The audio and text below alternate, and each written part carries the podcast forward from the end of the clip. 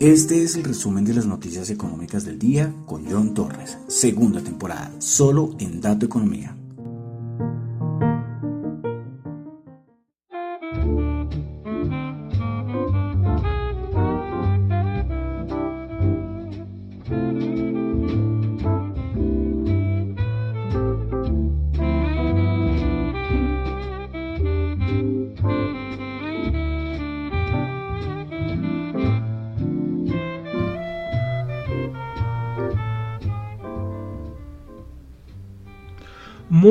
Buenas noches, 9 y 30 de la noche de hoy viernes 10 de junio del año 2022, hora Bogotá, Colombia.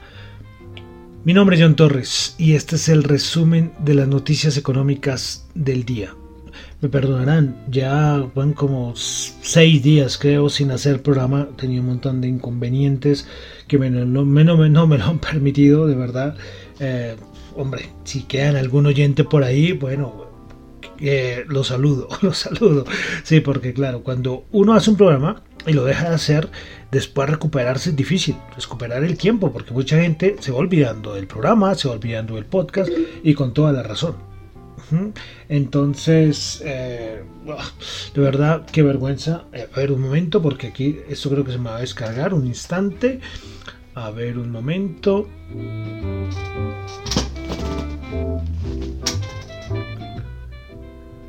Listo, volví. Esto creo que se me iba a descargar. Entonces, lo que les comentaba, de verdad, qué vergüenza con ustedes. Los fieles oyentes, pues, como les digo, inconvenientes, cositas que pasan y que, bueno, me han fastidiado un poco las cosas y por eso es que no he podido hacer el programa. O sea, llevaba desde abril del 2020, pero juicioso, ¿eh? juiciosísimo. Pero esa ha sido la interrupción más larga que he tenido con el, con el programa. Pero bueno, eh, no garantizo, lastimosamente no garantizo que la, la otra semana vuelva todos los días. No lo garantizo, lo intentaré, pero no los abandono, no los abandono para los que me han preguntado. Algunos por ahí me han preguntado, John, ¿qué pasó? ¿Estás bien? Y yo, sí, sí, cosas, cosas de la vida que pasan. Y, pero bueno, ahí las, ahí las, las, las llevamos, ¿no? Y bueno, entonces, hoy quería hacer el programa porque se han pasado cosas, han pasado cosas. Y por eso quería dar ser el programa el día de hoy. Bueno, saludo a los que me están escuchando en vivo en Radio Dato Economía. Eso sí, la emisora, puede ser que yo no haga el programa, pero la emisora sí está 24 horas al día. Pueden escucharlo tanto en la web como en la aplicación de Zeno Radio, no se los olvide. Z-E-N-O Radio. Ahí pueden escucharla, le dan Radio Dato Economía. Como les digo, los que conocen TuneIn Radio, que es la más conocida la aplicación de emisoras, es muy parecida. Y aquí hay varias emisoras independientes muy interesantes, pero también hay grandes emisoras a nivel mundial. Bueno, los que me escuchan en el podcast, un saludo, un saludo grandísimo. Los que me escuchan en Spotify, en Apple Podcast, en Google Podcast, muchísimas gracias. Y también en Tita TV, Tita TV, la aplicación de streaming descentralizada. Bueno, entonces vamos a comenzar, eso sí, como siempre, aclarando que lo que yo comento acá son solamente opiniones personales, no es para nada ninguna recomendación de inversión. Listo, entonces vamos a comenzar con el resumen de las noticias económicas del día de hoy. Voy a tomar algunas cositas de días anteriores que creo que es importante resaltarlas también. Y vamos a comenzar con dato del Banco Mundial. Y con eso comenzamos fuerte. ¿Por qué? Porque el Banco Mundial Recordemos que redujo su pronóstico de crecimiento global para 2022. Su anterior pronóstico, que era en el mes de enero, era el 4,1% y lo redujo al 2,9%. Y este es el gran encabezado del, programa del día de hoy, ¿eh? porque lo que se está enfrentando el mundo, los mercados hacen parte del mundo financiero, sí, pero a nivel de la economía global, que es muy importante. Y ahí con eso arrancamos, con la reducción de la estimación de crecimiento económico mundial para el 2022 por parte del Banco Mundial. Bueno, una cosita de China. Es un dato que ya hace como dos o tres días, pero es muy importante. El PMI de servicios en China, 41.4. Los PMIs de China no levantan cabeza. Eh, siguen los confinamientos. Hay unas zonas, que, es que China es muy grande, ¿no? Pero hay unas zonas que se levantan los confinamientos, otras vuelven, otras vuelven las, las, las pruebas del COVID. Entonces, China es un montón, un motor muy parte, bueno, uno de los motores más importantes que tiene la economía global y si no va para adelante eh, complicado. Siguiendo con China, tuvimos dato de inflación en China. 2,1%, eh, allá en China si no tienen este problema, este dato es interanual. El dato de índice de precios de productor, este sí está en 6,4%. Y es interesante, ¿no? Veremos a ver el siguiente dato de inflación, porque 6,4% de índice de precios del productor Da para entender algunas cosas de cómo podría salir el dato de inflación para el siguiente mes. Siguiendo en Asia, Japón, dato de índice de precios de productor 9,1%, se esperaba el 10%. Bueno, pasamos a Europa. Tuvimos dato de inflación, también este es un dato de unos días, pero para los que no saben, salió el dato de inflación en Turquía. Y lo resalto ¿Por qué? Porque es que ya va en 73,5%. Y eso que salió un poquito debajo del estimado que era 74,7%. 73,5%. Y es importante por el peso que tiene Turquía a nivel de países emergentes. Bueno, en Europa también tuvimos producción industrial alemana. 0,7%, 0,7%, se esperaba 1,2%, nada que acompañen los datos macro. Dato de inflación en España, 8,7%, 8,7%. ¿eh? Bueno, y ayer, ayer fue reunión del Banco Central Europeo. Bueno, las tasas las mantuvieron quietas, eso sí, todo lo esperaban. De pronto algunos podían pensar que podía haber un aumento de tasa sorpresa o algo así, pero sí, pero se sabía que no. A ver, un momento, listo. Eh, se sabía que iban a ser quietas, pero el asunto fue que Christine Lagarde dejó de tomarle el pelo a todo el mundo y dijo, bueno, la situación no mejoró. Habla de la inflación. La inflación se mantiene muy alta y es un reto muy grande para todo el Banco Central Europeo. ¿Listo? No es posible. Ya ellos hicieron todo lo posible para controlar los precios, pero no, no fue posible. Entonces, se espera subida de tipos en la próxima reunión del mes de julio. Y la siguiente reunión, el siguiente aumento de tasas del mes de julio, el aumento sería la primera alza en 11 años. En 11 años. ¿Qué tal? ¿Mm? Y se paró la música y todo para, para darle un toque un poco más importante, ¿no? Entonces, Tendremos ya aumento de tasas, es que el Banco Central Europeo tenía que haber aumentado tasas hace, meses. Y entonces empezar a correr, a empezar a correr. Eh, el asunto es que no se sabe si van a ser 25 puntos básicos o 50. Precisamente el Deutsche Bank dijo que se esperan dos aumentos de tasas de 50 puntos básicos. ¿Mm? Y para, respecto al, respecto al año anterior. Y claro, aumento de 50 puntos básicos. O sea, el Banco Central Europeo nos sube 50 puntos básicos desde hace más de 20 años. No tengo la fecha, pero hace mucho tiempo no, no, sube 50 puntos básicos. Entonces, Banco Central Europeo, por fin, tono hawkish, eh, aumento de tasas, ya en ahora, ya no, o sea, es que, es que tenían, es que les cogió la noche con la subida, la subida de tasas. Bueno, otra cosita y que han comentado por ahí mucho. Y es que eh, ya como se van a suspender, bueno, con el aumento de tasas también se anunció que se van a suspender la compra de activos. Y Christine Lagarde por ahí dio algún comentario que no le gusta mucho y es que vas a tener mucho más cuidado con ciertos países de Europa, con los países que piensan que, que, el Banco Central Europeo siempre los va a salvar, es decir, los más endeudados, los que más gastan, como son España o Italia. Miren lo que pasó hoy con los bonos españoles o los bonos italianos. Caídas y reacciones fuertes. ¿eh? Entonces también cuidadito por ahí. La situación en Europa eh, difícil, difícil y veremos a ver qué va a pasar ya con este aumento de tasas.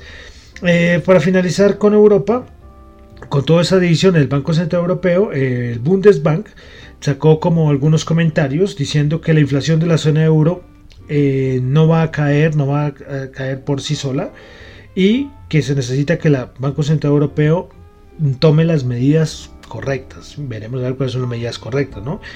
El Bundesbank dijo que ve que la inflación va a estar en el 7,1% en Alemania.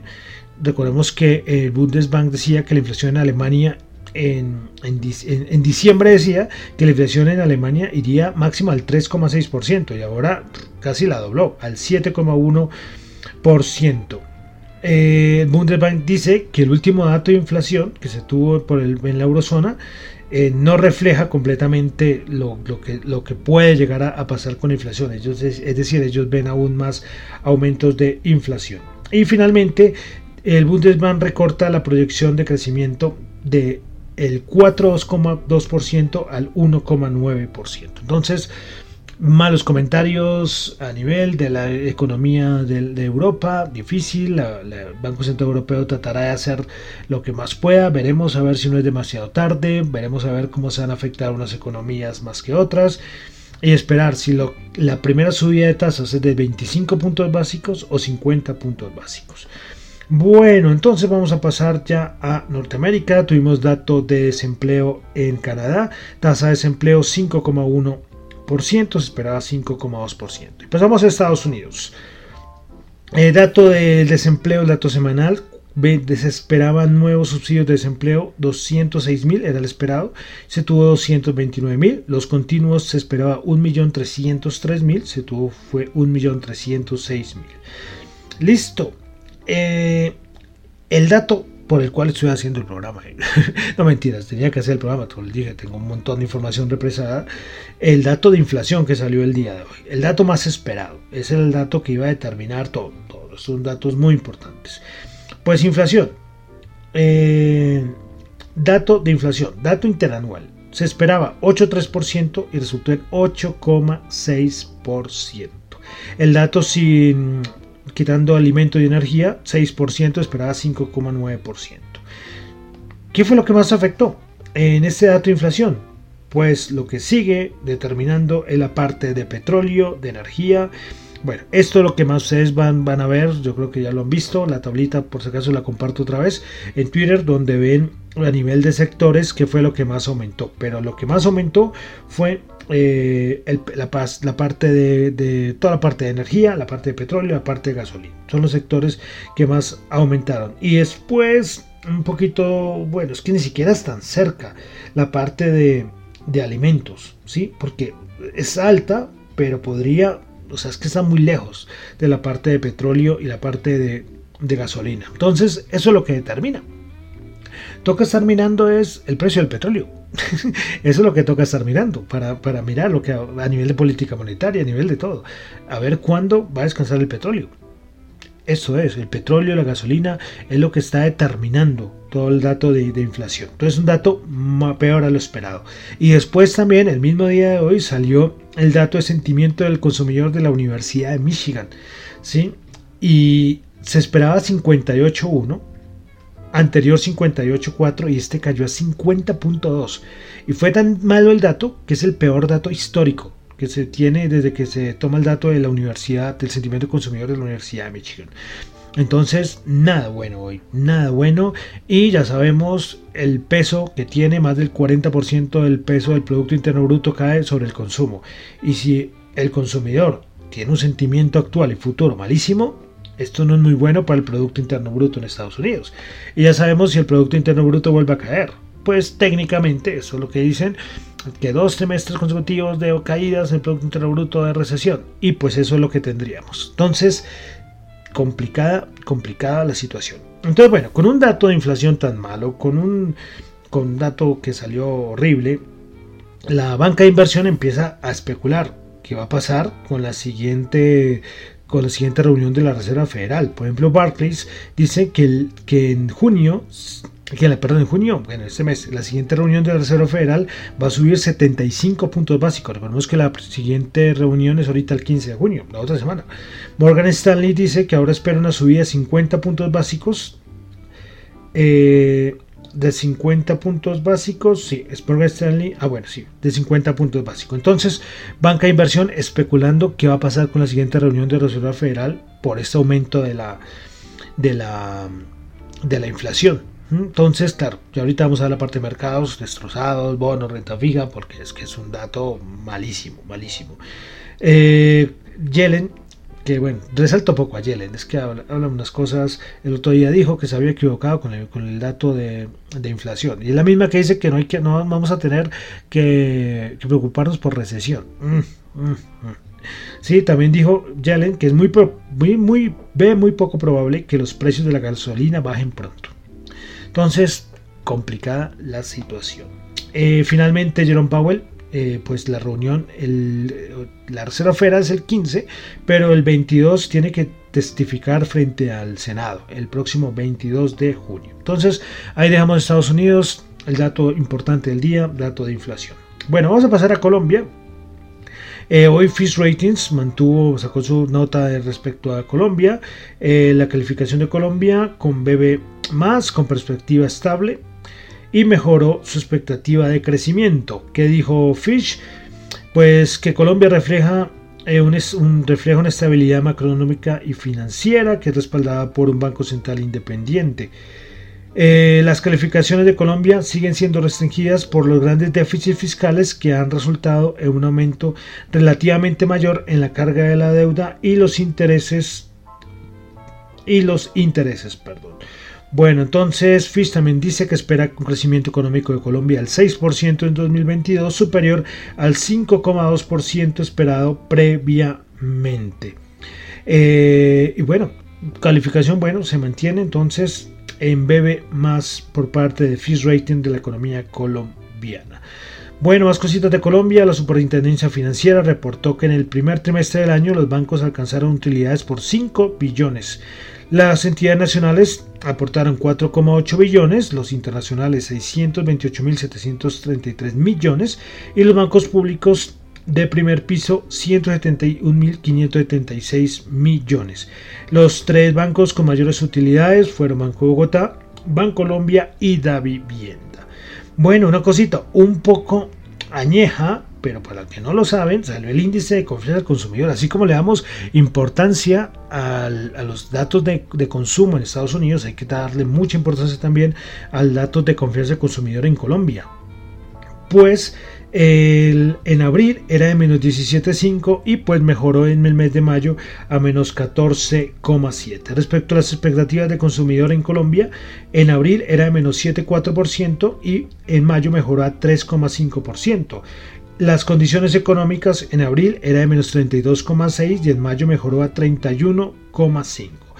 Y la disposición a comprar es curioso porque, eh, porque acabamos de ver que el confianza del consumidor mejoró, la expectativa del consumidor mejoró, las condiciones económicas mejoraron, pero la disposición a comprar es curioso.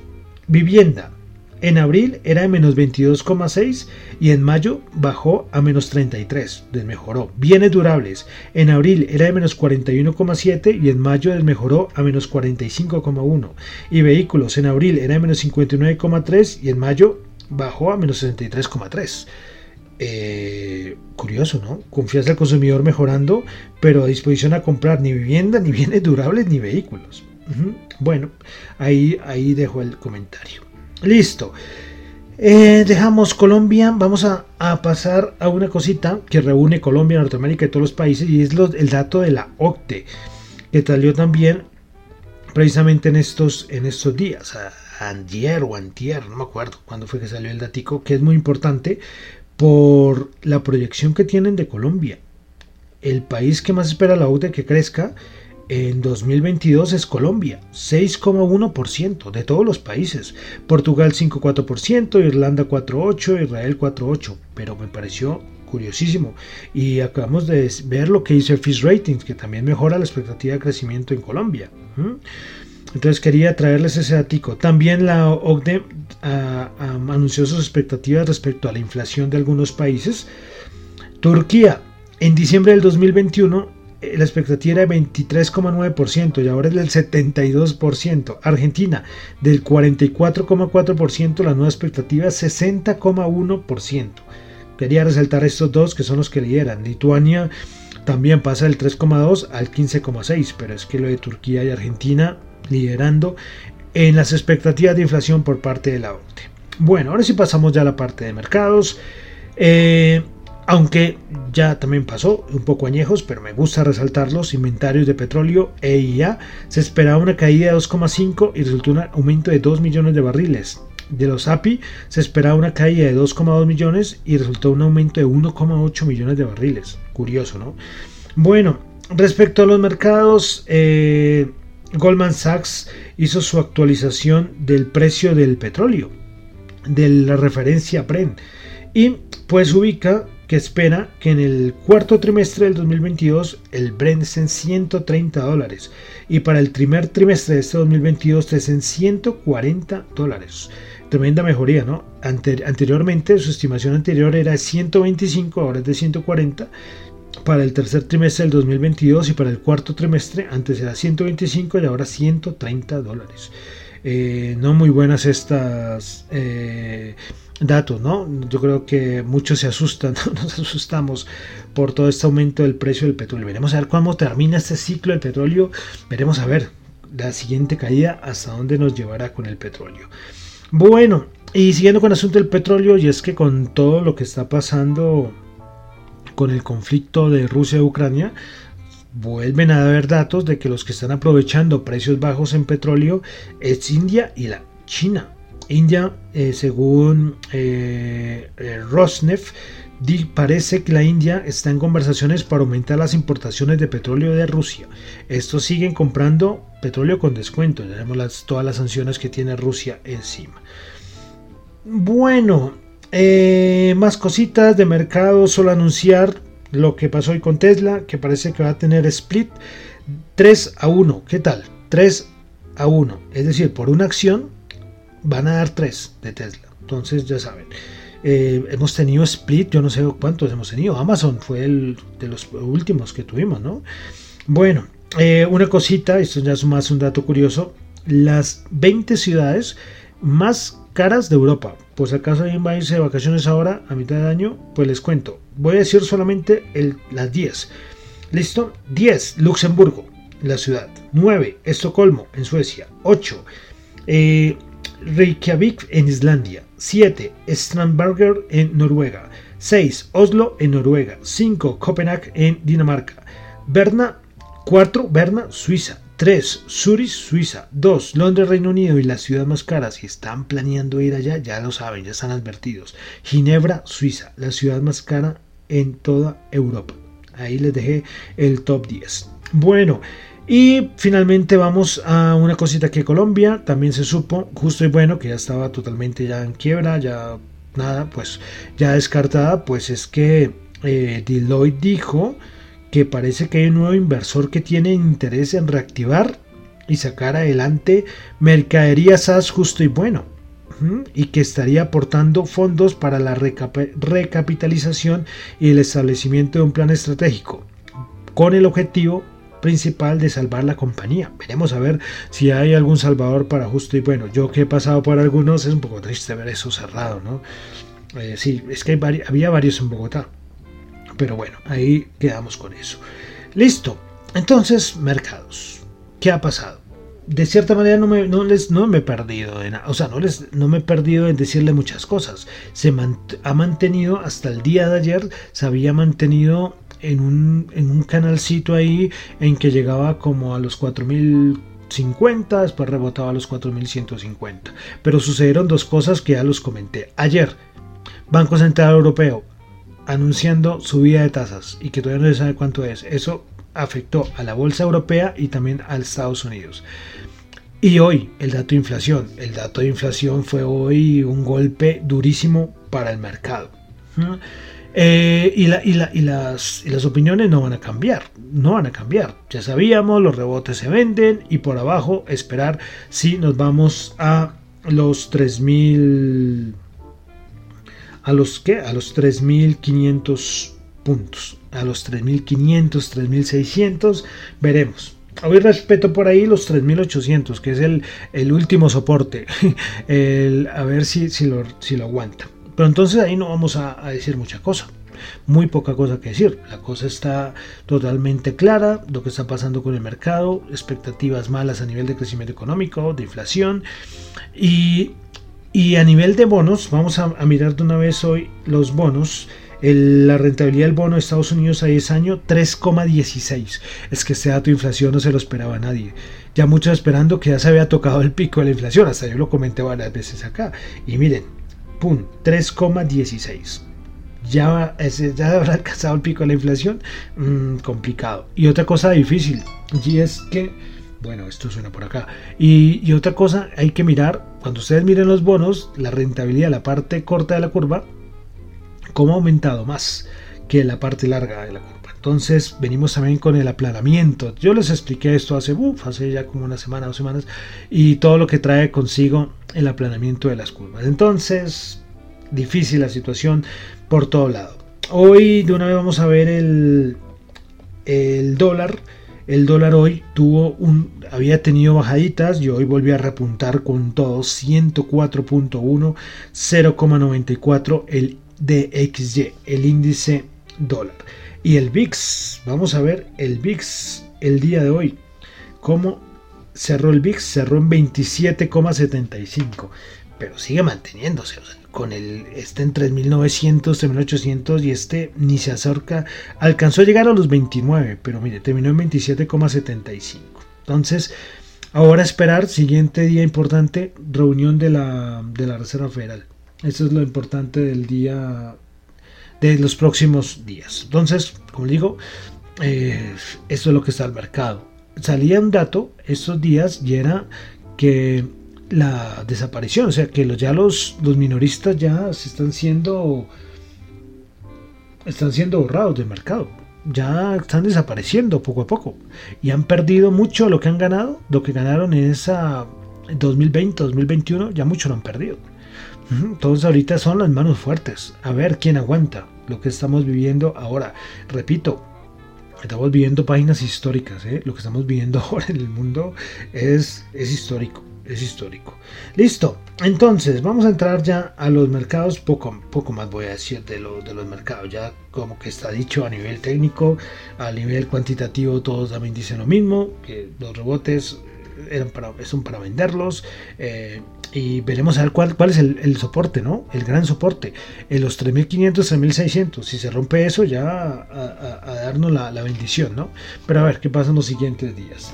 Listo, entonces, vamos a comenzar con el, vamos a comenzar con el SP500 que el día de hoy bajó 116 puntos, 3.900 bajó el 2,9%. Principales ganadoras en el SP500 tuvimos a Newmont Gold Corp subiendo el 3,5%, Cardinal Club subiendo 2,1% y Hershey Hershey Co. subiendo el 1,8%. Principales perdedoras, Cesar bajando el 9,2%, Illumina bajando el 9% y Epsi bajando el 8,7%. Vamos ahora con el Dow Jones, que bajó 880 puntos, bajó 2,7%. 31.392 puntos. Principales ganadoras en el Dow Jones. Solamente uno de los 30 componentes, Walmart, subió el 0,5%, el resto en rojo. Los demás bajaron, Dow bajó el 6%, Goldman Sachs bajó el 5,6% y Boeing bajó el 5%. Bueno, vamos ahora con el Nasdaq 100, que el día de hoy bajó 3,5%. Bajó 436 puntos, 11.832. Principales ganadoras en el Nasdaq 100, de los 100 componentes, solamente 5 no bajaron. Imagínense esa, la, masacre que hubo hoy. Pues principales ganadoras Pinduoduo subiendo el 2,1%, Nep6 subiendo el 1,8% y Kraft subiendo el 0,4%. Principales perdedoras DocuSign bajando el 24,5%, que está la bajada de DocuSign. Illumina bajando el 9% y Adobe bajando el 7,6%. Listo, vamos a la bolsa de valores de Colombia. El Colcap, que se me perdió, acá está. Colcap subió 4 puntos, 0,2%, 1530. Muy bueno, nada mal para la, para la masacre que hubo fuera. Principales ganadoras del día, Grupo Bolívar subiendo el 4,6%, Grupo Sur Ordinaria subiendo el 3,6% y Grupo Argos Preferencial subiendo 3,3%. Eh, ya se sabe algo, ¿no? Que desde el lunes vuelve la, la ordinaria Grupo Argos y después de elecciones comienza la aceptación de la OPA para los que tienen Grupo Argos Ordinaria. Bueno, principales perdedoras en la Bolsa de Colombia, el éxito bajó 3%, Cóndor bajó 2,4% y Canacol bajó el 1,5%. Listo, ay, a ver. Un momento por acá para ver si me carga. Listo, continuamos ahora a la parte de commodities. El oro, que hoy el oro, bueno, el oro que llevábamos esperando que el oro hiciera lo que hizo hoy. En gran caos, eh, a, jugar un papel importante. Y hoy por fin subió 22 dólares la onza, 1875, 1,2%. El WTI bajó 1 dólar el barril, 120.4 bajó el 0.8 y el Brent bajó 1.1 dólares el barril, 121.9 bajó el 0.9%. Eso respecto a los commodities. Dólar en Colombia para ese fin de semana subió 79 pesos. Fortaleza importante, muchas variables, ¿no? Siempre se dice variables externas, variables internas que afectan el dólar. Día, eh, pues día anterior, no, para el fin de semana 3.912, subió 79 pesos. Bueno, y vamos a finalizar como siempre con las criptos, las pobres criptos, como dicen a muchos. Sí, las criptos es un a ver quién aguanta, a ver quién aguanta. No sé cuándo, no, tengo ni idea cuándo va a volver a subir las criptos, pero están siendo masacradas desde por todo lado, ¿eh? a nivel de noticias, a nivel de los proyectos internamente. Bueno, eh, vamos a ver quién, quién, quiénes sobreviven. Bueno, Bitcoin bajando el 2,4%, Ethereum bajando el 6,1%, BNB bajando el 0,4%, Cardano bajando el 6,5%, Ripple bajando el 4,1%, Solana bajando el 6,5%, Dogecoin bajando el 4,4%, Polkadot bajando el 5,2%. Y bueno, ahí dejamos con las criptos. Listo. ¿Qué tal el programita, eh? quedamos actualizados. Los que querían actualización, ahí la tenemos. El resumen de las noticias económicas del día y de los últimos días, yo creo. De verdad, qué pena. Les dije, a ver si la otra semana intentaré al menos no dejarme coger tanto la noche, pero como digo, varios inconvenientes que tengo por ahí que no me lo, que no me lo están permitiendo. Entonces, bueno, pero bueno, a los fieles que están ahí, de verdad, muchas gracias. Muchas gracias. Eh, y acepten mis disculpas. Pero ahí no los abandono, no los abandono, aunque pasen algunos par de días, pero los abandono. Bueno, mi nombre es John Torres. Y con eso termino. ¿eh? Mi nombre es John Torres. Me encuentran en Twitter en la cuenta arroba John Chu, en la cuenta arroba Dato Economía, para asuntos de la emisora, radiodatoeconomía arroba gmail.com o en la emisora. Eh, la emisora radio perdón, dato economía r arroba gmail arroba, no, no, no, ¿qué estoy diciendo? A ver, vamos a volver el cassette. En Twitter, la cuenta de la emisora es dato, arroba datoeconomía R, casi que no la digo. Y recuerden que lo que yo comento acá son solamente opiniones personales, no es para nada ninguna recomendación de inversión. Listo, y seguimos, llegamos al año 1966, porque el recuento musical continúa. Yo no he hecho programa, pero seguimos, cuando haga el programa, seguimos haciendo nuestro recorrido musical 1922-2022 y llegamos al año 1966. Una canción que yo creo que es muy conocida por muchos. Fue grabada el 11 de abril de 1966. Eh, el señor que vamos ya voy a presentar dijo que no le gustaba el nombre. Es que el anterior nombre de, de, esta canción era como Du Da una cosa así. Pero no, él dijo que quería otro nombre, un nombre diferente. Y entonces cerramos el día de hoy con la canción del año 1966 del señor en la voz de Frank Sinatra, Strangers in the Night. Muchísimas gracias.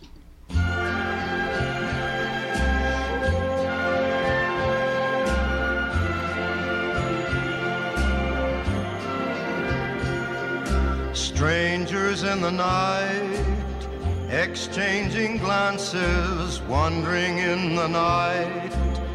What were the chances we'd be sharing love before the night was through? Something in your eyes was so inviting Something in your smile was so exciting. Something in my heart told me I must have you. Strangers in the night, two lonely people, we were strangers in the night. Up to the moment when we said our first hello, little did we know Love was just a glance away, a warm embracing dance away. And ever since that night, we've been together, lovers at first sight. In love forever, it turned out so right for strangers in the night.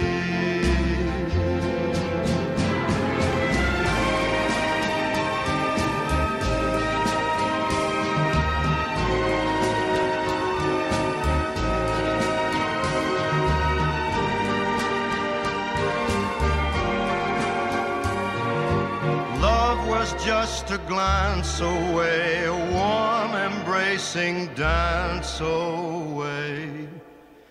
Ever since that night, we've been together, lovers at first sight. In love forever, it turned out so right for strangers in the night.